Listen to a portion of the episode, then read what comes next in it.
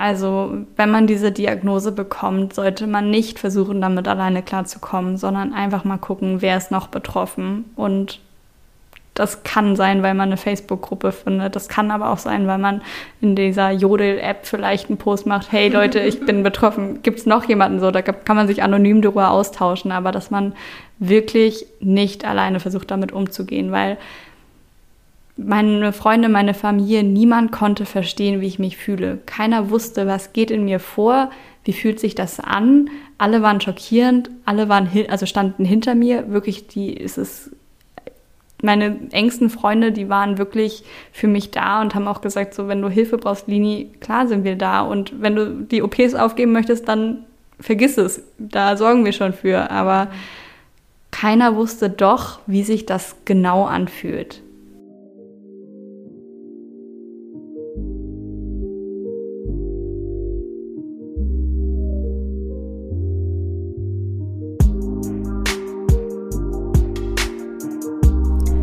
Und herzlich willkommen zu Folge 16 von Empowered by Woman. Mein Name ist Anna Janina Meyer und ich freue mich sehr, dass ihr heute wieder eingeschaltet habt. Ich sitze heute mit der lieben Lini zusammen und wir haben uns zu der Krankheit Lipidem ausgetauscht. Lipidem ist eine nicht heilbare Krankheit, die in meisten Fällen nur Frauen betrifft und schwer zu diagnostizieren ist. Bleibt also auf jeden Fall dran und hört euch die Geschichte von Lini zu Lipidem an.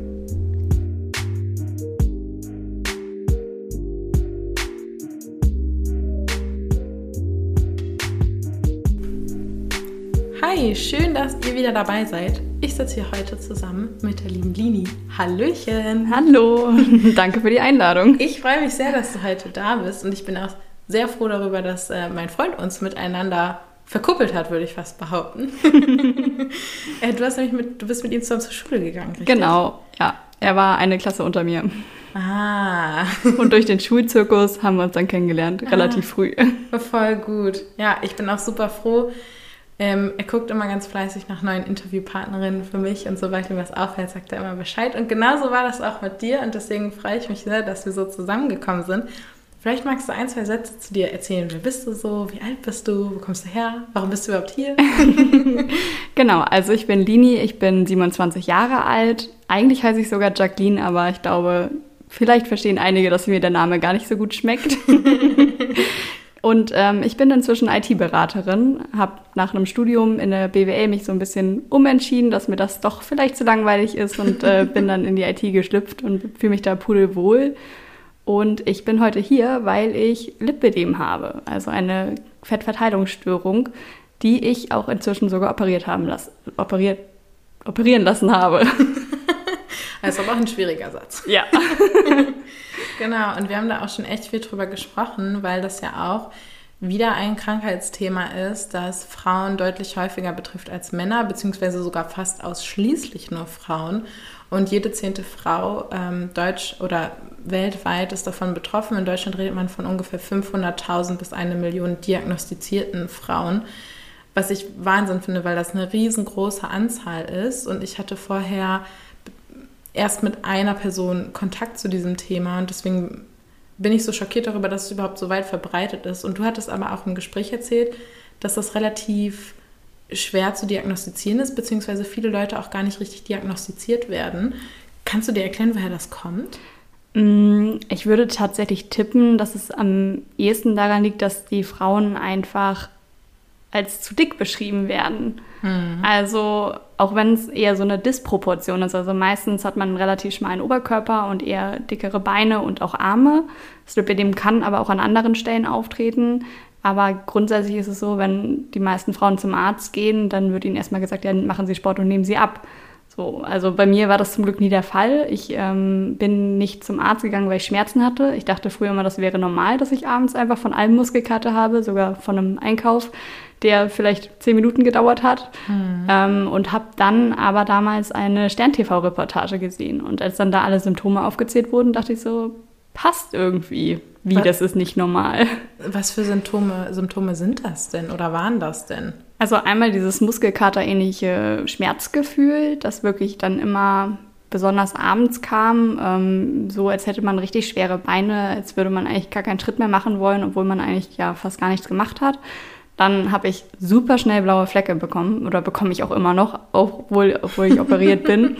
Ähm, also so da, ich weiß nicht, ich habe fünf blaue Flecke angeschaut und dachte so, okay, ich weiß vielleicht, woher einer kommt, aber was ist denn jetzt mit den anderen allen passiert? Und das waren so die Themen, die also mir dann aufgefallen sind. Und auch, dass meine ähm, Kleidergröße am Oberkörper einfach sehr viel kleiner war als an den Beinen. Also ich glaube, ich habe damals so 36, 38 oben rumgetragen und unten dann teilweise 44. Hm, ja, das hört sich schon super unproportional an, als würde das irgendwie nicht so zusammenpassen, oben und unten. Genau. Ähm, mein Glück war aber irgendwie, dass es immer noch eher sehr weiblich und kurvig aussah und gar nicht dick. Also als ich dann Freunden davon erzählt habe, übrigens, ich habe da so eine Krankheit, waren alle eher so schockiert und dachten so, huch, okay, sieht man die aber doch gar nicht an. So, aber man selber sieht es natürlich sehr viel mehr. Ja, man ist ja auch selber immer viel, viel kritischer mit sich, als, als andere das sind. Deswegen verstehe ich das total.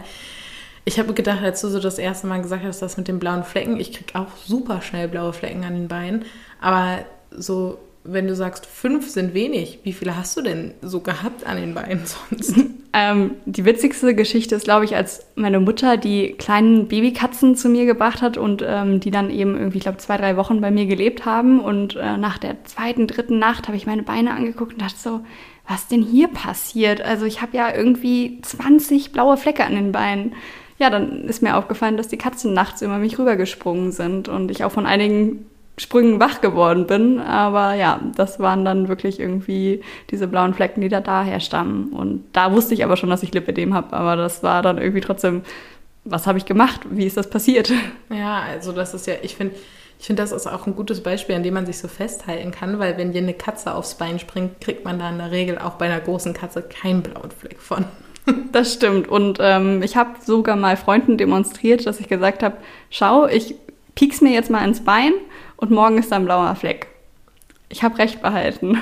Wow, okay, das ist wirklich schon sehr krass. Ich dachte mal schon, ich krieg blaue Flecke schnell, aber im Verhältnis dazu ist das, das ist nicht so. Und das beruhigt mich auch ein bisschen, weil man vergleicht das dann ja immer schnell und wenn man so eine Symptome hört, dann kriegt man ja auch, fängt man schnell an, darüber nachzudenken, oh, habe ich das jetzt selber und versucht das so zu eliminieren. Ich habe auch gelesen, dass zum Beispiel ein sehr, ähm, also ein Bindegewebe, was relativ schwach ist, dazugehört. Das heißt schon starke Zellulite und das habe ich auf jeden Fall, was überhaupt nicht schlimm ist, weil das jede, hat, jede Frau hat Zellulite, mhm. das ist total normal. Und man fängt dann immer, kommt dann in so eine Spirale rein, wo man denkt so, oh, ich habe das auch. Aber wenn ich das höre, dann denke ich so, nein, okay, das ist wirklich schon extrem. Da kann ich aber sagen, da habe ich wirklich Glück. Mein Bindegewebe ist ziemlich super. Also mhm. ähm, Zellulite hatte ich zwar immer ein bisschen, aber okay, habe ich auch immer noch. Also das ist, glaube ich, einfach, niemand ist da frei von. Das ist völlig normal, genauso wie einfach auch ähm, hier äh, Schwangerschaftsstreifen. Ja, also Dehnungsstreifen. Genau, Dehnungsstreifen. Genau, aber da habe ich ein bisschen Glück gehabt. Ist aber naja, nicht immer alles im Koppel zu finden. Mhm. Wann ging das bei dir los, dass du so gemerkt hast, oh, da passiert irgendwie was mit meinem Körper, wo ich nicht mehr die Kontrolle drüber habe? Also, dass sich deine Beine oder ich weiß auch nicht, sind, waren deine Arme auch betroffen, dass die sich so verändert haben? Ich glaube, bei mir ist es damals sehr atypisch gestartet, weil ich erinnere mich an eine Aussage von einer Freundin, da war ich gerade 18, die sagte, oh, deine Arme werden aber auch immer dicker. Oh, wow. Und man muss sagen, ich habe seitdem ein ziemlich großes Problem mit meinen Armen gehabt. Also das hat mich wirklich begleitet, bis ich die Arme habe operieren lassen. Mhm. Und wenn ich da so dran, na, also darüber nachdenke, war das ist natürlich irgendwie in meinem Kopf geblieben, weil ich meine, ich habe dadurch irgendwie wirklich ein Problem entwickelt. Und ähm, da ist das wirklich irgendwie mit 18 spätestens mit den Armen gestartet. Aber eigentlich sagt man, beginnt es meistens in den Beinen. Hm. Und war es bei dir in den Beinen aber auch trotzdem so prägnant? Damals nicht. Also ich glaube, damals hatte ich noch sehr, sehr schlanke Beine. Das kam wirklich irgendwie erst später. Ich habe mit so 22, 23 hatte ich einen Termin bei ähm, einem Endokrinologen, weil ich irgendwie von meiner Schwester den Hinweis bekommen habe, du, meine Schilddrüse ist nicht in Ordnung, untersuch das mal. Weil das irgendwie auch immer sehr, darüber hattest du ja auch schon mal gesprochen, das ist mhm. ja auch mhm. irgendwie so eine sehr schnell erbliche Geschichte und ähm, in dem Jahr hatte ich 10 Kilo zugenommen und mhm. keiner wusste, woher kommt das. Also ich habe nicht aufgehört mit Sport, ich habe mich weiterhin relativ gesund das ernährt. Das kommt mir so bekannt vor. Ja. und äh, dann dachte man damals, okay, ähm, Hashimoto wurde diagnostiziert, äh, dann wird es wohl daran liegen. So. Mhm. Aber ja, inzwischen glaube ich, das war eine Kombi aus Lipidem und Hashimoto. Mhm, was ja. übrigens sehr oft zusammen auftritt. Ja, ich, deswegen, das war ja bei mir auch mit einem Faktor, darüber hatten wir auch schon gesprochen, weil ich ja auch diese Hashimoto-Diagnose habe, ähm, das nochmal einfach zumindest checken zu lassen, ob da irgendwie was ähm, einhergeht. Weil ich ja auch, also ich hatte ja auch, die, habe ja auch diese Gewichtszunahme und ähm, ich hatte das, dachte ich zumindest eigentlich einigermaßen gut im Griff und jetzt ist es aber seit einem Monat so, dass ich wieder kontinuierlich zunehme, obwohl ich mehr Sport mache und deutlich gesünder, gesünder esse, als ich es noch vor irgendwie drei Monaten getan habe. Und da kommt man an einen Punkt, wo das unfassbar frustrierend ist. Und ich kann mir vorstellen, dass du auch an diesem Punkt warst, oder? Ja, auf jeden Fall. Also auch wenn ich damals noch nicht so diese Schmerzen zuordnen konnte, weil ich sie ja eigentlich eher als normal wahrgenommen habe, war das einfach für mich ein ziemlich großer Schock auch das nicht wegzubekommen, weil also ich weiß nicht, warum ich immer so körperfixiert war. Das ist irgendwie schon sehr, sehr lange ein Thema bei mir gewesen. Aber da dann irgendwie zu wissen, okay, da ist eine Krankheit, okay, ich bekomme jetzt Hormone dagegen, damit das besser wird aber es wird nicht besser. Es, mhm. es bleibt, es stagniert. Ähm, dann haben wir ganz viel ausprobiert. Dann hat mein Endokrinologe damals sogar, eigentlich so, was man nicht so machen sollte, mir eine etwas höhere Dosis genommen, gegeben, weil ich auch immer sehr, sehr müde trotzdem noch war. Mhm. Aber das hat irgendwie alles nichts gebracht. So. Hm. Ist die Müdigkeit auch was, was mit dem Lipödem einhergeht oder konntet ihr das dann über die Dosierung in den Griff kriegen? Mm, das hat tatsächlich funktioniert, weil ich ein anderes Präparat bekommen habe. Also ah, okay. ich habe dann ein eher aufputschenderes ähm, Schilddrüsenhormon bekommen. Wusste ich damals auch nicht, dass es das gibt. Mhm. Ich würde gerne nochmal ähm, in die Richtung deiner Diagnose kommen, weil du auch erzählt hattest, dass das eher ein, ein steinigerer Weg war. Ähm, auch wenn, wenn bei dir die Krankheit noch nicht so fortgeschritten war. Man spricht ja von drei Stadien und du warst meines Wissens nach im Stadion 1, richtig? Genau. Ja. genau. Magst du vielleicht einmal in deinen Worten erzählen, wo so die Unterschiede in diesen Stadien liegen? Oder wie man sich das Stadion 1 vorstellen kann? Mm, das Stadium 1 beginnt damit, dass man wirklich einfach langsam feststellt, dass die Körperproportionen sich verändern. Also dass die Beine ein bisschen dicker werden, auch die Arme schon so ein bisschen ähm, anfangen. Das ist natürlich auch immer wieder individuell, dass man aber meistens eher denkt, okay, das ist jetzt, ja, die Frau hat halt ein paar mehr Kurven. Mhm. So, bei Stadium 2 wird es dann schon so ein bisschen schlimmer. Ähm, da fängt auch, glaube ich, langsam an, das Knie zu verschwinden. Also das kann natürlich in Stadium 1 auch schon langsam beginnen, aber im Stadium 2 wird es dann immer eher ein bisschen noch schlimmer, dass dann die Beine mehr so aussehen wie Säulen, mhm. wirklich. Also nicht mehr so wirklich viel Unterschiede haben, sondern es einfach so ein bisschen gerade runter geht und ähm, auch immer so mehr ähm, Fettanlagerungen kommen. Mhm. So. Und bei Stadium 3 ist es dann eigentlich ja schon zu spät, würde ich sagen. Ähm, da gibt es dann wirklich sehr, sehr viele Fetteinlagerungen. Die meisten betroffenen Personen sind einfach nicht mehr fähig, normal zu laufen. Hm. Also es ist nicht bei jedem gleich, ne? aber da hört man schon oft, dass dann wirklich irgendwie eine Gehunterstützung gegeben werden muss. Ja, ich habe auch gelesen, dass dann eine, eine, ja, ein Verschleiß und eine Verformung der Gelenke stattfinden kann, sodass man da auch nachhaltig Probleme mitnehmen könnte, was natürlich echt dramatisch ist. Vor allem, wenn man sich die Beine anguckt, ne, die uns ja schon ein Leben lang begleiten sollten. Wenn es da in die Richtung geht, dass nachher die Hüft- und Kniegelenke betroffen sind, das ist schon echt übel. Ja. Ja, deswegen, äh, ich bin ganz froh, dass, dass wir das zumindest oder dass du das bei dir in, in Stadion, Stadium 1 diagnostiziert werden konnte. Magst du einmal erzählen, wie, wie deine Geschichte mit den Ärzten war? Ja, oh Gott, ich hatte, glaube ich, fast Glück, muss man sagen. Also mhm. so diese Sprüche, die ich von vielen Betroffenen gehört habe, so ja, mir wurde erstmal gesagt, ich sei zu dick, ich müsse Sport machen, ich müsse mich gesünder ernähren, habe ich nie gehört. Mhm. So eben, weil ich auch immer normalgewichtig war. Ich glaube, es gab mal eine Zeit, da war ich kurz über dem Normalgewicht, weil ich in meiner Bachelorarbeitsphase nicht so viel Sport gemacht habe. Ich glaube, man kennt es. Aber ähm, das war eigentlich schon so das einzige sonst war ich immer normalgewichtig. Ähm, ich bin dann, nachdem ich diese Stern-TV-Reportage gesehen habe, ähm, relativ schnell zum Arzt gegangen. Ich habe erstmal gegoogelt, was mache ich denn jetzt? Also ich glaube, ich habe das, wo muss ich denn jetzt überhaupt hin? Und habe dann geschaut, erstmal wirklich gegoogelt, Lipidem und Arzt. Da kam dann relativ schnell Gefäßarzt. Und dann habe ich geguckt, okay, welche Gefäßärzte gibt es so in Hamburg und habe dann einen gefunden. Mhm. Zu dem bin ich dann hin. Mm, Ich fand den okay. Also ich habe relativ schnell einen Termin bekommen. Er hat mir das diagnostiziert. Er hat mir auch direkt ähm, Kompressionsstrumpfhosen verschrieben. Dazu kann ich gleich gerne nochmal weiter erzählen. Und ähm, ja, das war es dann so. Und dann habe ich relativ lange irgendwie nichts gemacht. Er hat mir dann relativ schnell erzählt, so, oh ja, am besten sollte man das operieren.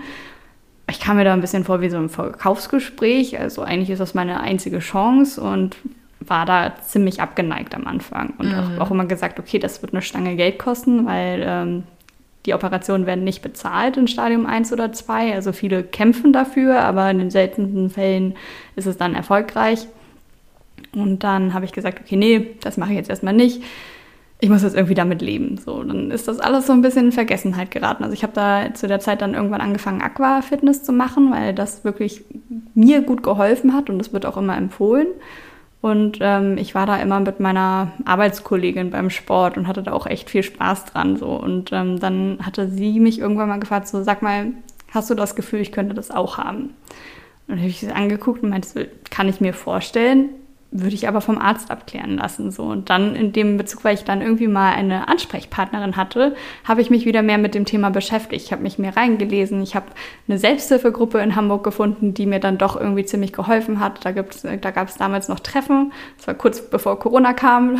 Und ähm, dann äh, auch so eine Facebook-Gruppe. Und in dem Zuge habe ich dann auch noch mal geschaut, ich suche mir vielleicht doch noch mal eine andere Ärztin, weil irgendwie habe ich mich nicht so richtig gut aufgehoben gefühlt. Also es war super für die erste Diagnose und auch für die ähm, verschriebenen Strumpfhosen, aber irgendwie war da noch Verbesserungspotenzial. Und dann habe ich eine andere gefunden in Hamburg, eine andere Ärztin und die ist wirklich sehr kompetent. Also die hat dann auch direkt gesagt, so ja, wir können ja aber auch nicht nur Strumpfhosen aufschreiben, sondern auch Lymphdrainage. War mir bis dato neu. Mhm. Das habe ich dann auch alles ausprobiert ähm, aber ich muss gestehen, bei mir hat das außer dem Aquasport eigentlich alles nicht so wirklich was gebracht. Mhm.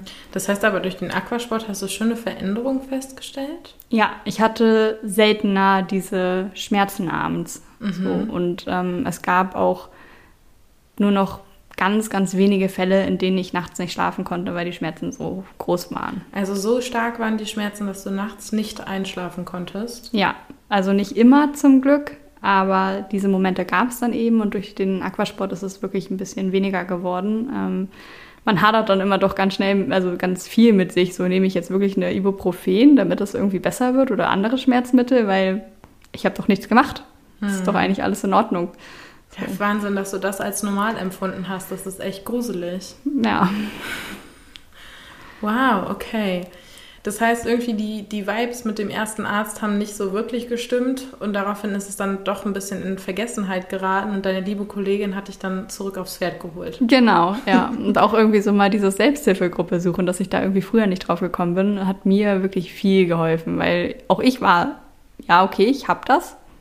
In meinem Freundeskreis, in meinem Bekanntenkreis, Familie, niemand diagnostiziert. Mhm. Also inzwischen würde ich sagen, niemand wusste davon. Mhm. Wie, wie ist so das Gefühl, wenn man dann zu so einer Selbsthilfegruppe geht? Das hört sich am ersten Moment schon ein bisschen skurril an. Ja, am Anfang ganz komisch. Also ich habe wirklich sehr gehadert, ob ich da hingehe oder nicht. Also ich war auch wirklich nur bei einem Treffen vor Ort, weil das war wirklich das letzte Treffen, was noch stattgefunden hat. Ähm, und ich dachte auch am Anfang so, naja, Selbsthilfegruppe klingt so wie die anonymen Alkoholiker. Hallo, ich bin Jacqueline und ich bin krank. So. Aber im Endeffekt war das dann eigentlich richtig cool, weil man hat sich so ein bisschen ausgetauscht. Ähm, jeder hat so ein bisschen von seinem, von seinem Leidensweg erzählt, so. Mhm. Oder von ihrem Leidensweg, genau.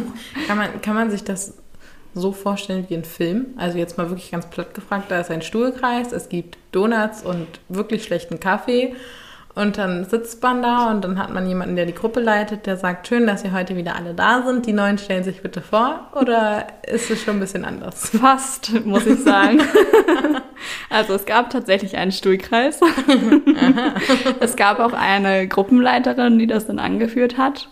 Ähm, es hat jeder selber Snacks mitgebracht. Ich hatte leider nichts dabei, habe mich dann ein bisschen schlecht gefühlt, aber das war, hat mir keiner krumm genommen.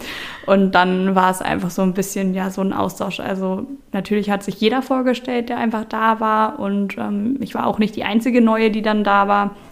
Dann war das aber irgendwie auch so cool, weil man dann immer auch so ein paar Fragen loswerden konnte, weil damals war für mich wirklich, ich hatte mich immer mehr mit dem Thema Operation beschäftigt und war so, eigentlich möchte ich das machen, aber irgendwie hätte ich da gerne noch mehr Input zu. Und mhm. der wurde mir dann geliefert und auch noch mal so ein, zwei Sachen, auf die man irgendwie achten könnte, so. Und ähm, das hat echt gut geholfen. Was sind das für Dinge, auf die man noch so achten könnte?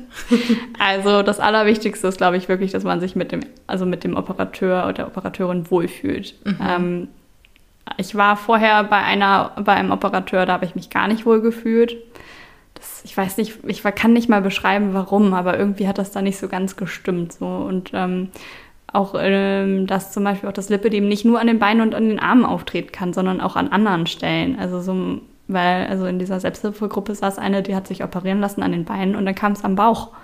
Mhm. Und ähm, das ist total ein umstrittenes Thema, aber wir Betroffenen wissen, dass es das gibt. Also ich habe das auch gemerkt, dass nach den OPs mein Bauch gewachsen ist.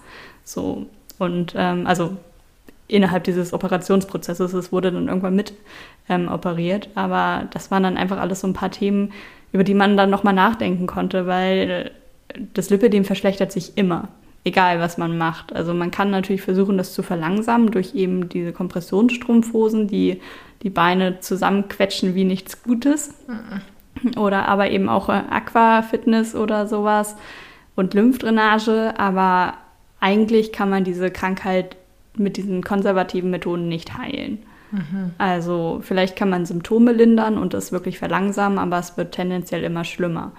Aber dass eben diese Operationen auch noch mehr wachsen lassen, das wusste ich halt da nicht. Und das war ja dann irgendwie ganz gut, da doch nochmal schon mal die Erfahrungen zu hören.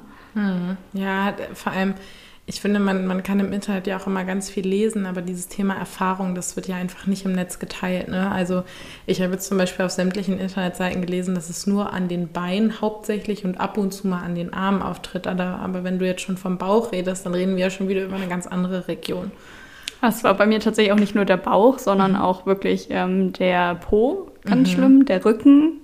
Ähm, dann bin ich inzwischen auch sehr überzeugt davon, dass es im Gesicht auftreten kann. Das ist nämlich noch so meine letzte Baustelle, die ich irgendwann mal untersuchen lassen muss, mhm. die aber von noch viel weniger Menschen operiert wird als äh, alle anderen Stellen als ähm, Beine und Arme.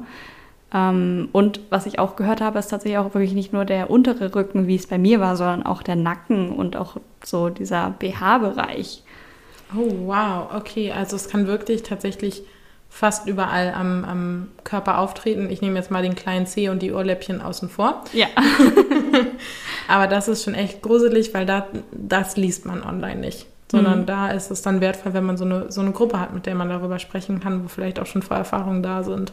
Genau. Ja, und du hattest gesagt, du hast auch eine Gruppe auf Facebook gefunden. Vielleicht magst du einmal ähm, sagen, wie die heißt, wie du darauf gekommen bist, das zu suchen und wie da so die Stimmung ist. Mm. Oh Gott, ich weiß gerade gar nicht, wie sie genau heißt. Ähm, auf jeden Fall was mit Selbsthilfegruppe Lipidem. Es gibt da mehrere. Es gibt mhm. einmal eine m, hm, deutschlandweite mhm. und dann gibt es aber auch für verschiedene Regionen. Und ähm, ich glaube, hier im Norden heißt die irgendwas mit Nordlichter. Mhm. Ähm, und ich bin darauf gekommen, weil ich ganz stumpf Lipidem gegoogelt habe. Und ähm, dann wurde mir die Lipidem-Gesellschaft vorgeschlagen. Und ähm, da gab es dann eben relativ viele ähm, Verlinkungen irgendwie. So einmal auch wirklich zu mehreren Selbsthilfegruppen. Und ähm, es gibt dann eben diese Selbsthilfegruppe Lilis, heißen die. Lipidem und Lymphedem. Mhm. Also da sind dann auch nicht nur Lipidem-Betroffene, äh, sondern eben auch vom Lymphedem Betroffene. und ähm, genau. Meine Nachbarin macht hier gerade Faxen. Ich hoffe, ihr hört das nicht. ich weiß nicht, was sie da macht, aber ähm, tontechnisch hört sich das sehr spannend an. ich würde vermuten, sie staubsaugt. Ja, das könnte gut sein. okay, das heißt, ähm, wo ist da der Unterschied? Zwischen dem Lipödem und dem Lymphödem? Oh Gott, jetzt möchte ich auf jeden Fall nichts Falsches sagen. Das Lipödem ist die Fettverteilungsstörung und mhm. das ähm, Lymphödem ist eher so eine Wassereinlagerung.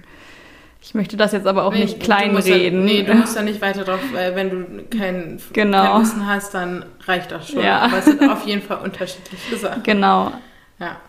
Okay, und, und, und diese Gruppe bist du dann eingetreten und wie, wie war das da so? Ähm, ja, bei dieser Facebook-Gruppe oder bei beiden Facebook-Gruppen musste man erstmal ein paar Fragen beantworten, damit die natürlich auch so ein bisschen rausfiltern, dass nicht irgendeiner da eintritt. Ähm, mhm. So, wann hat man die Diagnose bekommen, welche Diagnose genau und ähm, ja, das ging dann relativ schnell. Dann hatte ich den Zugriff dazu und dann habe ich erstmal ganz viel geguckt und geschaut und was gibt es denn da überhaupt für Beiträge und so. Und es gibt ja inzwischen auch so tolle ähm, Suchfunktion, dass du nicht nur in ganz Facebook suchen kannst, sondern eben auch in dieser Gruppe. Mhm. Und ähm, ich mache das immer noch, dass wenn ich mir irgendwas frage gerade, dann das, das Erste, was ich mache, ist, ich suche in diesen Facebook-Gruppen. So. Oh, wow. Und ganz, ganz oft bekommt man dann da auch einfach mal so einen Hinweis, was es sein kann. Voll gut. Also dafür ist das ja echt unfassbar wertvoll, ne? Also ja. wenn da schon mehrere, ich würde jetzt mal behaupten, wahrscheinlich 100 Leute oder sogar 1000 ihre Erfahrungen geteilt haben, ähm, weil man, man, oder nicht man, sondern wir sind nie alleine mit dem, was wir haben. Ja. Es wird immer irgendwen geben, der das auch schon hatte und dadurch ist das natürlich echt super. Das stimmt. Aber also das ist halt auch immer, dass es auch relativ viele Tipps dann gibt. Also mhm. so zum Beispiel, man kann die Waschkosten von der Kompressionsstrumpfhose von der Steuer absetzen. Wow. Wusste ich bis dahin auch nicht. Geil. Genau, und das ist auch tatsächlich was, worüber ich noch einmal reden möchte, weil ähm, du hast ja jetzt schon über verschiedene Behandlungsmethoden gesprochen, angefangen mit der Strumpfhose. Was mhm. ist das genau für ein Teil und wie funktioniert das überhaupt? Mm, hatten oder haben deine Großeltern Strumpfhosen im Alter be verschrieben bekommen? Ähm, nicht, dass ich wüsste. Kann aber sein. Über solche Themen habe ich mit meinen Großeltern noch nicht geredet.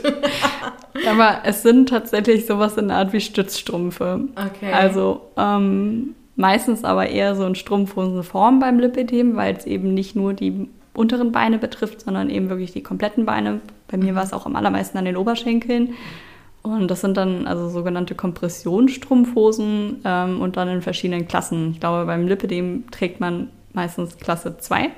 Mhm. Ähm, man kann sich das Ganze vorstellen wie so eine Strumpfhose, die sehr, sehr dick ist und die ist, sitzt wie eine zweite Haut. Also die kriegst du nicht von den Beinen so mit zwei Fingern abgezogen. Das funktioniert nicht. Alle, die schon mal eine Strumpfhose getragen haben, wissen, wovon Lini jetzt spricht. Okay, krass. Das heißt, sie sitzt richtig fest und ich, äh, ich meine mich zu erinnern, dass du auch gesagt hast, dass sie sehr warm ist.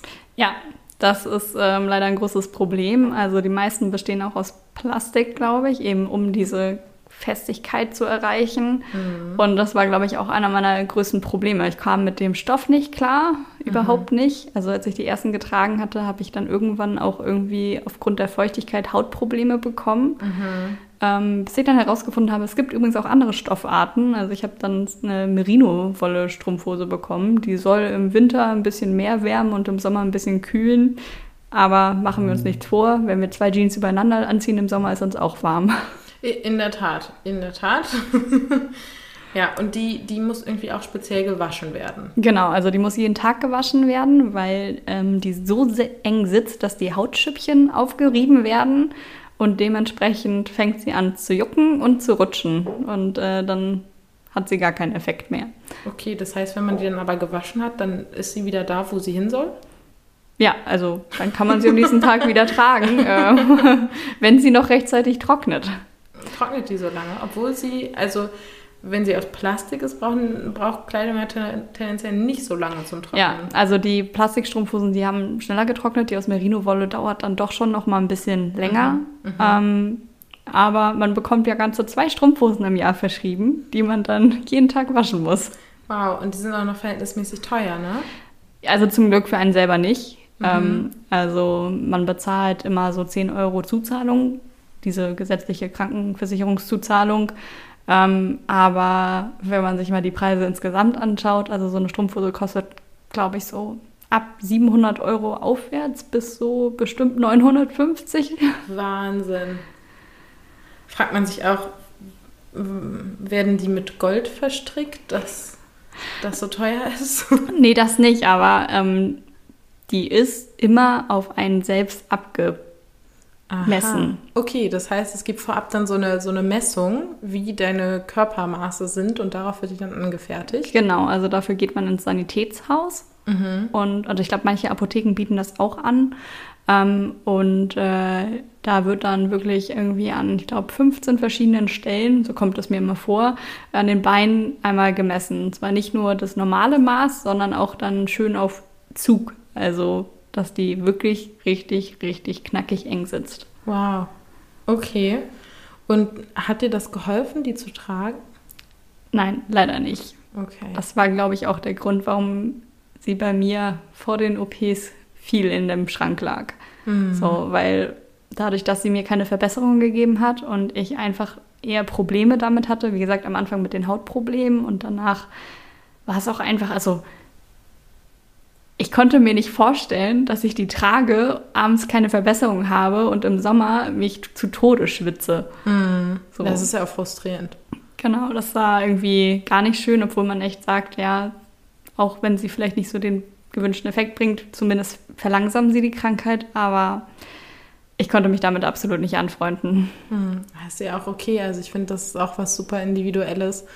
Wenn wir uns mal anschauen, so generell kleidungstechnisch, da trägt ja auch nicht jede Person gern alles. Also es gibt Menschen, die sicherlich nicht gerne enge Jeans tragen, nicht weite Jeans, Leute, die keine Strumpfhosen oder keine Wollstrumpfhosen oder was auch immer. Und da so eine universelle Lösung irgendwie für alle anzubieten, ist dann, finde ich, auch schwierig. Ja, aber ich kann nur immer wieder sagen, Chapeau an alle Frauen, die sich da durchkämpfen. Und Männer. Es gibt auch wenige Männer, die betroffen sind. Ja. Und dann das zweite Thema, was du schon gesagt hast, war die Lymphdrainage. Wie kann man sich eine Lymphdrainage vorstellen, wenn man das selbst noch nie bekommen hat? Ich finde mal, am besten passt, wenn man so sagt, dass es so ein bisschen wie so eine Massage ist.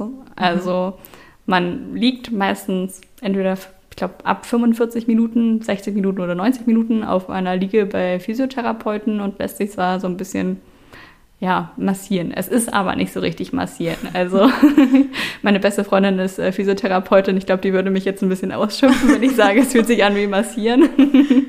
es gibt da eben verschiedene Griffe und Bewegungen und das ist ein wahnsinnig komplexes Feld, ähm, bei was man auch Lymphdrainage alles anwenden kann. Das ist nicht nur das Lipidem, sondern auch wirklich irgendwie auch bei ganz, ganz vielen anderen Themen sogar. Ich glaube sogar in der Krebsbehandlung und sowas. Also das ist total sehr faszinierend. Ich habe da steige da immer noch nicht durch, aber ähm, ich unterhalte mich da immer gerne drüber mit meiner Physiotherapeutin und meiner besten Freundin.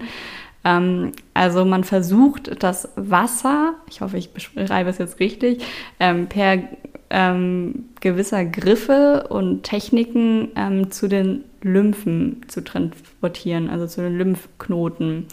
Ähm, hat den Nebeneffekt, dass man eigentlich grundsätzlich danach auf Klo muss, weil das dann alles äh, über diese Lymphknoten dann zur Blase abgetragen wird. Ja. Ja, so, also so habe ich es auch in Erinnerung, weil, äh, wie du sagst, das ist ein sehr weites Feld, wo das genutzt werden kann.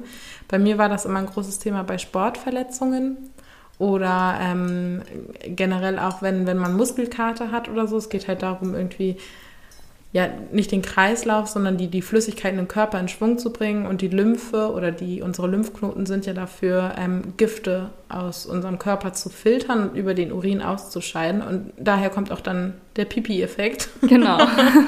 weil das alles ins Rollen gebracht wird. Und ich finde das auch total spannend, weil man damit auch, ähm, ich sage jetzt mal, Bänderverletzungen zum Beispiel in den Beinen ähm, schneller heilen kann. Weil durch dieses Abtransport und dieses stärkere Durchbluten die Heilung halt schneller geht. Hm, Das ist wirklich wahnsinnig faszinierend. Voll, voll die Zaubermethode. Ja. Und man liegt da auf der Liege und denkt sich so, wie soll das denn was bringen? Und es bringt wirklich was. Also ich muss sagen, ich fand schon, bei Verletzungen war es teilweise schon unangenehm, weil man Mhm. ja auch noch diesen Verletzungsschmerz dann hatte. Ich erinnere mich an eine Verletzung im Knie, wo das so war und das war echt, oh, puh, da war ich immer froh, wenn es vorbei war. Ging mir nach den OPs ganz genauso. Also ich hätte da, glaube ich, nicht nur das ein oder andere Mal geheult, aber ähm, im Endeffekt habe ich doch dann immer eine Verbesserung gemerkt und dann weiß man auch, wofür man da hingeht. Ja, absolut. Und dann, wie du jetzt schon mehrfach auch angedeutet hast, war dann dein Schritt, die Operation zu machen. Und du sagtest ja erst, du warst anfangs sehr skeptisch, was sicherlich auch mit dem Arzt zusammenhing. Und hast dir dann doch angefangen, Gedanken zu machen. Wie bist du da überhaupt hingekommen, dass du sagst, ich mache mir jetzt irgendwie doch Gedanken dazu, ob ich das machen möchte? Also ich glaube, damals war irgendwie schon für mich klar, auch wenn ich skeptisch war, dass ich das irgendwann machen lasse. Aber für mich war ein wesentlicher Faktor, ich habe kein Geld. Wie soll ich das mhm. finanzieren? Und da hat dann im Endeffekt meine Mutter wahnsinnig Überzeugungsarbeit geleistet. Also mhm. vorweg, ich habe das Ganze jetzt finanziert, indem ich einen Kredit aufgenommen habe keinen kleinen. Vielleicht, vielleicht magst du an der Stelle, wenn du es möchtest, die Summe mal sagen, weil ich glaube, dass das schon spannend sein könnte. Für mich war es nämlich nicht greifbar, dass das so viel Geld hm. kostet. Ähm, ich habe jetzt insgesamt bisher 21.500 Euro bezahlt. Das also vier Operationen a 5.000 Euro und bei einer Operation wurde ähm, noch ein Laser eingesetzt, um quasi die Wundheilung und so noch ein bisschen zu beschleunigen und äh, noch andere Effekte, die ich jetzt wieder vergessen habe. Solange es funktioniert. Genau. Also ich glaube, es hat wohl wirklich was gebracht. Ähm, aber da ist deswegen eben diese 21.500 Euro. Und ähm, für mich war eigentlich immer klar, ich möchte keine Schulden machen, so, weil das ist irgendwie für mich ein ganz, ganz schwieriges Thema gewesen. Und meine Mama hat da wirklich ganz, ganz, ganz viel auf mich eingeredet und hat gesagt, hey komm, schau dir deinen Verdienst an, du bist nicht mehr in der Probezeit, ähm, du hast eine günstige Wohnung, du schaffst das so. Und mhm. bis ich da irgendwie wirklich zu dem Punkt gekommen bin, zu sagen, okay, ich mache es jetzt wirklich jetzt ähm, und nicht erst später, weil eben, wie gesagt, diese Krankheit auch immer schlimmer werden kann, hat es, glaube ich, viele Gespräche, viel Kraft und alles gedauert. Also ich habe da auch nicht nur mit meiner Mutter drüber gesprochen, auch mit Freunden oder Arbeitskollegen oder so. Und ähm, ja, das war dann wirklich irgendwie, hat, hat lang gedauert, aber irgendwann habe ich mich dann dazu entschieden. Und heute fühlst du dich aber wohl damit? Ja, auf jeden Fall. Also meine Mutter hat auch ein bisschen recht behalten. Ähm, meine finanzielle Situation sieht besser aus als gedacht. also ähm, ich habe da schon einen großen Teil auch wieder zurückzahlen können und dementsprechend, das war es absolut wert. Also ich bin noch nicht schmerzfrei, das ähm, würde ich, da würde ich echt lügen, aber das liegt daran, dass das Gesicht zum Beispiel jetzt noch nicht mitgemacht wurde. Das würde ich gerne noch. Und das andere ist, dass eben noch so ein paar ja, Nachwehwehchen von der letzten OP übrig sind. Aber man spricht eben von so einem Heiljahr. Also es dauert wirklich so ein Jahr mindestens, bis sich das alles wieder so normalisiert hat. Und ich bin jetzt, glaube ich, vier Monate durch. Mhm. Wie, wie kann man sich die Eingriffe genau vorstellen? Kannst du da ein bisschen was beschreiben? Mhm. Also das Ganze wird als Fettabsaugung auch beschrieben. Also mhm. es ist nichts anderes. Auch wenn man sich, glaube ich, im Lipidem-Kreise so ein bisschen dagegen sträubt, weil Fettabsaugung einfach immer ganz, ganz schnell als Schönheits-OP ähm, bezeichnet wird. Aber es ist eben, wir machen es ja nicht, um schön zu werden, sondern wir machen es, um diese Schmerzen loszuwerden, mhm. hauptsächlich.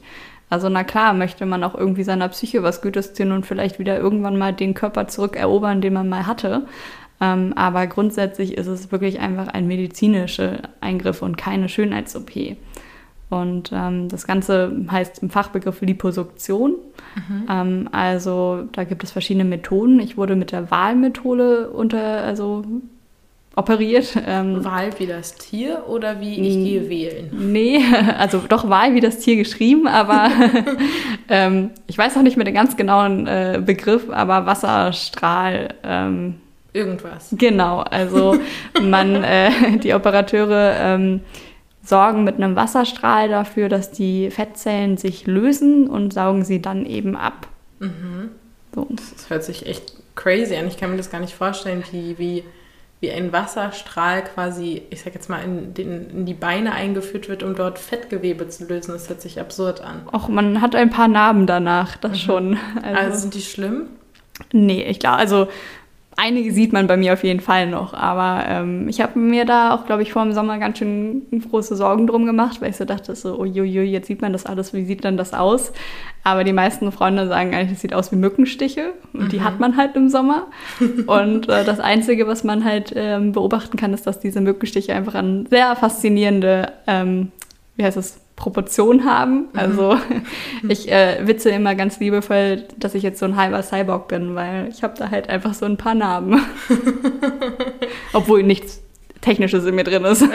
Aber es ist schön, wie positiv man auch mit solchen Sachen umgehen kann. Ja, ich glaube, ich habe mir da auch vorher viel zu großen Kopf drum gemacht, also wie das immer so ist. Und ähm, einige Namen sieht man gar nicht mehr. Ich wollte letztens mal zählen und war so, ich weiß gar nicht, ob das ein Pickel oder eine Narbe ist. Hm, okay. Und hat sich dein Körper danach, bis auf natürlich die Gewichtsreduktion, weißt du das in Zahlen, wie viel du weniger gewogen hast danach? Ähm, ja, ähm, ich glaube, so ungefähr 8 bis 10 Kilogramm waren es dann und es waren 15,9 Liter Fett. Wow. Wenn ich es jetzt so richtig im Kopf habe. Mm, das ist viel. Aber was ich eigentlich fragen wollte, hat sich dein Körper danach anders angefühlt? Ja, auf jeden Fall. Also, ähm, also diese gleich gerade diese kurzfristigen Folgen, die sind doch schon noch mal ein bisschen anders irgendwie so. Ich, ich finde es immer sehr schwer zu beschreiben. Also man hat direkt nach den OPs so Schmerzen wie einen unfassbar starken Muskelkater. Also nicht so, ach ja, ich habe jetzt ein bisschen Sport gemacht, sondern du kommst nicht mehr allein auf die Toilette rauf. Vielleicht kann man das vergleichen mit den Impfschmerzen, die man in den Arm hat, wenn man geimpft wurde.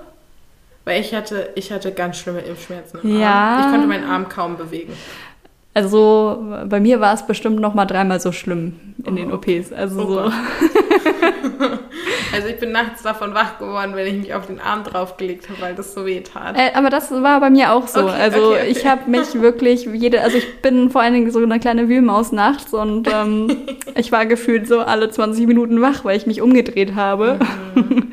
Das war dann natürlich schon ein bisschen fies, aber wirklich sehr, sehr starker Muskelkater. Und ich glaube, man kann es halt auch ein bisschen vergleichen. Man muss aber auch sagen, da ist halt auch jeder wieder so ein bisschen individuell. Die einen spüren das mehr, die anderen weniger. Ich glaube, ich habe richtig Glück gehabt, weil ich ein ziemlich schmerzresistenter Mensch bin. Also so, bis ich Schmerzmittel nehme, dauert es schon ein bisschen länger weil ich Schmerzen einfach nicht als so schmerzvoll wahrnehme. Mm. So, und ähm, dementsprechend ging mir das zum Glück ganz gut, aber als ich dann irgendwann das erste Mal wieder nach Sport machen durfte, nach den ganzen OPs, habe ich das ein bisschen übertrieben und ich hatte so starken Muskelkater, dass ich wirklich dachte, ah, so hat sich das an Tag 6 angefühlt, nach der OP. okay. Das heißt, du hattest direkt einen, einen, Wert, den du vergleichen konntest. Ja, genau. So, und ansonsten, ich merke jetzt zum Beispiel noch an einigen Tagen so ein Ziepen in den mhm. Unterschenkeln. Also bei mir wurden die Unterschenkel als letztes operiert, weil ich da die wenigsten Probleme hatte. Normalerweise ist das meistens immer die erste OP. Aber gut, wie gesagt, jeder ist da individuell. Mhm. Und das ist jetzt wirklich nur noch so ein, ja, ein leichtes Ziepen irgendwie. Mhm zwischenzeitlich hat sich alles mal so angefühlt, als wäre da ganz viel verklebt. Und wenn man dann irgendwie aufsteht, dann reißt das alles auseinander. Mhm. Aber alle Schmerzen vergehen.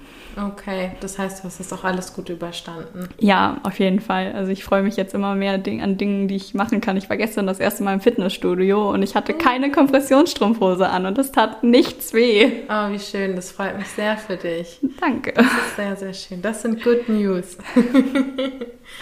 Mm, und du sagst, dass du 100% dahinter stehst, dass du, dass du das gemacht hast. Wie gehst du mit Menschen um, die dir sagen, boah, Lini, die hast du aber echt den einfachen Weg genommen? Oh, das ist äh, eine sehr witzige Geschichte. Das, äh, ja, ich habe das mal mitbekommen, dass das jemand gesagt hat und auch Freunde von mir, wo ich wirklich sehr enttäuscht war, mhm. ähm, weil ich nicht denke, dass das der einfache Weg war. Ähm, klar kann man das immer relativ schnell irgendwie zu dem ja, Gedanken kommen, wenn man nicht selber in der Haut steckt. Aber da ich immer sportlich war, immer eigentlich gesundes Essen gerne mochte, also ja gut, ich esse super gerne auch mal Süßigkeiten oder auch mal Fastfood oder so. Wie, Sollte sich auch nichts Genau, verbieten. genau. Aber ähm, ich habe mich trotzdem immer überwiegend gesund ernährt. Also ich habe auch, glaube ich, schon ein oder andere Diät mal gemacht.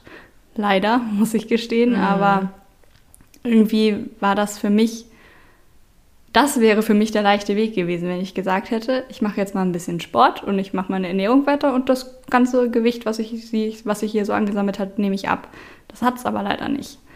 So, und ähm, als ich davon erfahren habe, habe ich wirklich lange überlegt, wie gehe ich damit um. Weil offiziell wusste ich das auch nicht, dass die Person das gesagt hat, wie das mal immer so ist. So, man ja. hört das von jemandem, ah, übrigens wusstest du, dass der das gesagt hat. Und ich habe mir dann mich dann tatsächlich entschieden, dass ich das ähm, bei Instagram per Post löse. Also ich habe mir Mühe gegeben, ich habe mir einen Text geschrieben und habe dann dazu ein Bild gesetzt, wo ich mich heute sehr wohl drin fühle. Und ähm, ich war überrascht, wie viel Zuspruch dieser Post bekommen hat. Also ich, man kann da nicht von tausenden Likes sprechen, dafür ist mein Instagram-Profil, glaube ich, viel zu klein.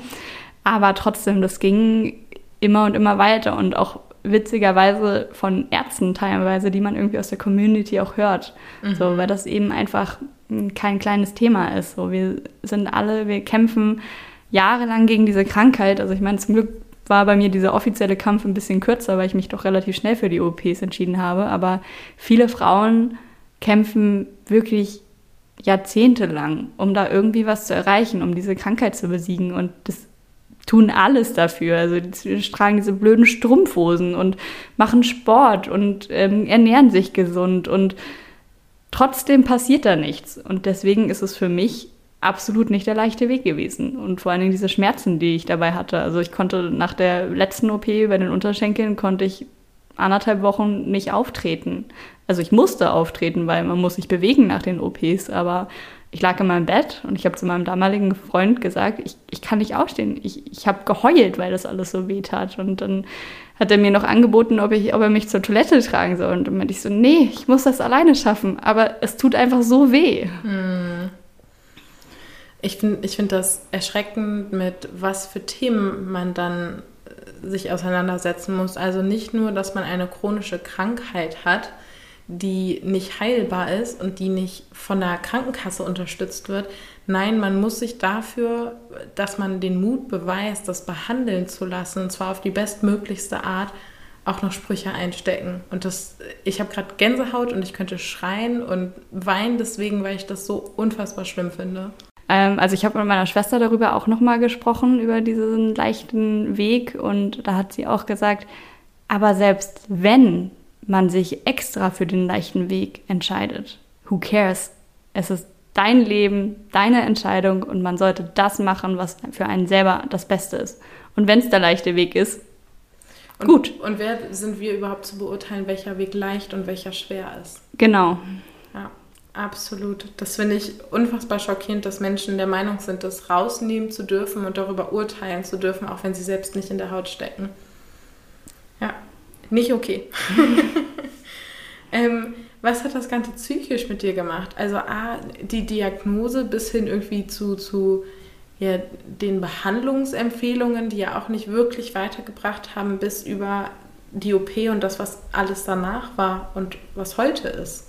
Also hast du hast sicherlich auch so eine psychische Evolution mitgemacht, oder? Mm. Ich glaube, gerade während der Diagnose habe ich mich so ein bisschen ohnmächtig gefühlt, weil ich irgendwie, ich wusste jetzt, was das ist. Ich wollte es nicht wahrhaben. Ich wollte nicht wahrhaben, dass man da quasi nichts gegen machen kann als die OPs. Und ich hatte, wie schon erwähnt, immer schon irgendwie Probleme mit meinem Körper. So irgendwie ganz früher war ich zu dünn, dann war ich plötzlich zu kurvig, dann habe ich 10 Kilo auf einmal zugenommen und das war einfach nie für mich so ein, ja, so eine leichte Geschichte, damit umzugehen mhm. und auch zu wissen, okay, das wird jetzt tendenziell immer schlimmer und hey, übrigens diese Kompressionsstrumpfhose, die du total hast, die darf dich jetzt das ganze Leben lang begleiten und das fand ich sehr, sehr schwer. Ähm, ich habe mich dann auch irgendwann im letzten Jahr dazu entschieden, dass ich das Ganze auch psychotherapeutisch begleiten lassen möchte, mhm.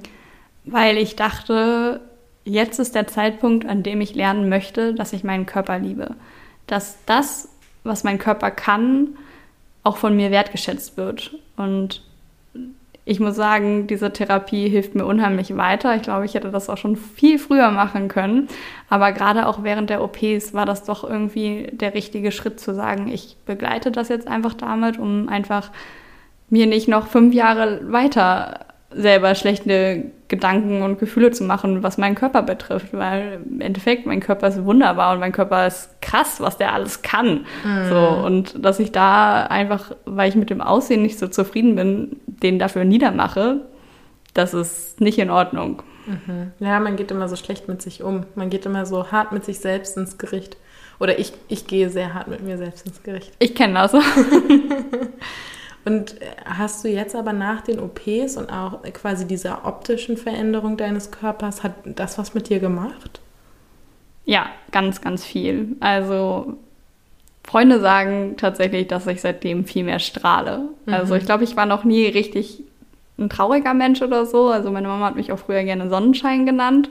Ähm, aber irgendwie gehe ich, glaube ich, viel aufrechter durchs Leben. Also weil ich auch einfach nicht mehr das Gefühl habe, ich schleppe meinen Körper mit mir, sondern ich fühle mich wohl in meinem Körper. Ich freue mich, dass ich wieder äh, Kleider tragen kann, die ich vielleicht vorher nicht so gerne getragen hätte und sowas. Und das ist doch irgendwie schon eine ganz andere Geschichte. So, also mhm. das ist wirklich, das freut mich auch total und irgendwie, ich weiß nicht, ich finde es immer so lächerlich, das zu sagen, aber seitdem habe ich auch vielleicht ein bisschen mehr Erfolg mit Männern. Wobei das sicherlich nicht auf deinen Körper zurückzuführen ist, sondern auf das Strahlen, was deine Freunde bemerkt genau. haben, was ich auch schon bemerkt habe. Genau, aber das ist dann eben so und das ist irgendwie so, aber so faszinierend, ne? Also dass man dann mhm. irgendwie sich den Körper hat operieren lassen und dabei irgendwie relativ schnell automatisch schon so einen kleinen Boost bekommen hat. Mhm, aber eigentlich auch wiederum erschreckend, dass das erst passieren muss, damit wir uns in unseren Körpern wieder wohlfühlen, abgesehen von Krankheitsthemen natürlich, mhm. weil wir gesellschaftlich so geprägt sind. Das ist schon eigentlich schade. Ich will das nicht bewerten, äh, weil ähm, bei dir ist es natürlich was ganz anderes. Mit einer Krankheit fühlt sich der Körper ja auch nochmal anders an, als wenn man in Anführungsstrichen nur mehr wiegt. Ähm, deswegen, ich verstehe das total. Ich muss auch sagen, du strahlst total. Und das ist sicherlich ein, ein äh, Thema, was zwischenmenschlich auffällt und vor allem bei den Männern. Das glaube ich auch. Ja, aber man muss auch sagen, also es ist ja nicht so, dass nicht nur so, dass sich mein Körper optisch verändert hat, sondern mhm. auch, ähm, das habe ich zum Beispiel gar nicht äh, erzählt bei den Symptomen, also auch der Körper ist sehr druckempfindlich. Mhm. So ein Kneifen irgendwo fühlt sich dann schon nicht an wie so ein kleines Kneifen, sondern irgendwie jetzt hätte dir da jemand reingeschlagen. Mhm. Und ähm, das ist eben jetzt auch weg. Es fühlt sich alles wieder leichter an und so. Und das ist ja auch wirklich, also diese Metapher, seinen Körper mitschleppen, das stimmt wirklich, weil jetzt fühle ich mich eher so leicht wie so eine kleine Feder. Also gut, ich trampel gerne mal. Fällt mir besonders auf, wenn ich in der Bahn äh, durch die Bahn laufe. Mhm. Aber einfach, ähm, es ist wirklich alles ein bisschen leichter, es ist nicht mehr so schmerzhaft und ähm, das ist einfach irgendwie neben der Optik noch ein ganz großes, ein ganz großer Vorteil. Mhm. Ähm, wie fühlst du dich mit dem Gedanken, dass das für immer, also dass die Krankheit für immer da ist? Ähm, wie wie kann, sich, kann sich dein Körper wieder verändern? Könnte wieder eine OP nötig sein? Ja oder nein? Ähm, das ist was, was leider noch nicht so richtig erforscht ist. Mhm. Ähm, also aktuell ist es ja auch so, dass ich noch befürchte, dass ähm, mein Gesicht auf jeden Fall irgendwie nochmal untersucht und eventuell operiert werden muss. Und das gleiche habe ich auch leider am Rücken mhm. immer noch. Und ähm, ja, aber inzwischen bin ich da wieder viel positiver gestimmt. Also ich glaube, als ich diese Diagnose bekommen habe, war ich wirklich am Boden zerstört, dass mich das mein Leben lang begleitet. Aber jetzt, wo ich halt irgendwie kaum noch Symptome habe, fühle ich mich sehr, sehr viel besser. Mhm. Also das ist einfach, man hat wieder das Gefühl, ich kann diese, Kampf, diese Krankheit auch besiegen. Also ich kann diesen Kampf gewinnen. So. Und das war vor den Operationen irgendwie nicht so.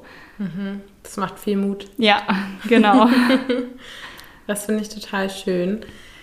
Gibt es noch irgendwas, wo du sagst, hey, das möchte ich irgendwie betroffenen Frauen oder auch den Geringteil der Männer gern, gern mitgeben? Das hat mir noch geholfen oder ähm, das hat dich angespornt? Gibt es da noch irgendwas? Wirklich der Austausch mit anderen. Also wenn man diese Diagnose bekommt, sollte man nicht versuchen, damit alleine klarzukommen, sondern einfach mal gucken, wer ist noch betroffen und das kann sein, weil man eine Facebook-Gruppe findet. Das kann aber auch sein, weil man in dieser Jodel-App vielleicht einen Post macht, hey Leute, ich bin betroffen. Gibt es noch jemanden so? Da kann man sich anonym darüber austauschen, aber dass man wirklich nicht alleine versucht, damit umzugehen, weil meine Freunde, meine Familie, niemand konnte verstehen, wie ich mich fühle. Keiner wusste, mhm. was geht in mir vor, wie fühlt sich das an. Alle waren schockierend, alle waren, also standen hinter mir. Wirklich, die, es ist meine engsten Freunde, die waren wirklich für mich da und haben auch gesagt, so wenn du Hilfe brauchst, Lini, klar sind wir da. Und wenn du die OPs aufgeben möchtest, dann vergiss es. Da sorgen wir schon für. Aber mhm. keiner wusste doch, wie sich das genau anfühlt. Mhm. Das wissen einfach nur Betroffene. Und da dann einfach irgendwie sich Mut zuzusprechen, das ist, glaube ich, wirklich wichtig. Und das finde ich auch sehr schön zum Abschluss. Ähm, sucht euch Menschen, mit denen ihr über diese Themen, die euch betreffen, reden könnt, egal was für eine Krankheit es ist oder ob es ein Unfall ist oder was auch immer. Es wird immer jemanden geben, mit dem ihr reden könnt. Das liegt aktiv in der Eigenverantwortung, sich danach darum zu bemühen. Und genau das hast du ja auch gemacht und das finde ich unfassbar stark. Das spricht auch für deine Persönlichkeit und für den Weg, den du gegangen bist. Und damit äh, kommen wir zu den letzten Fragen.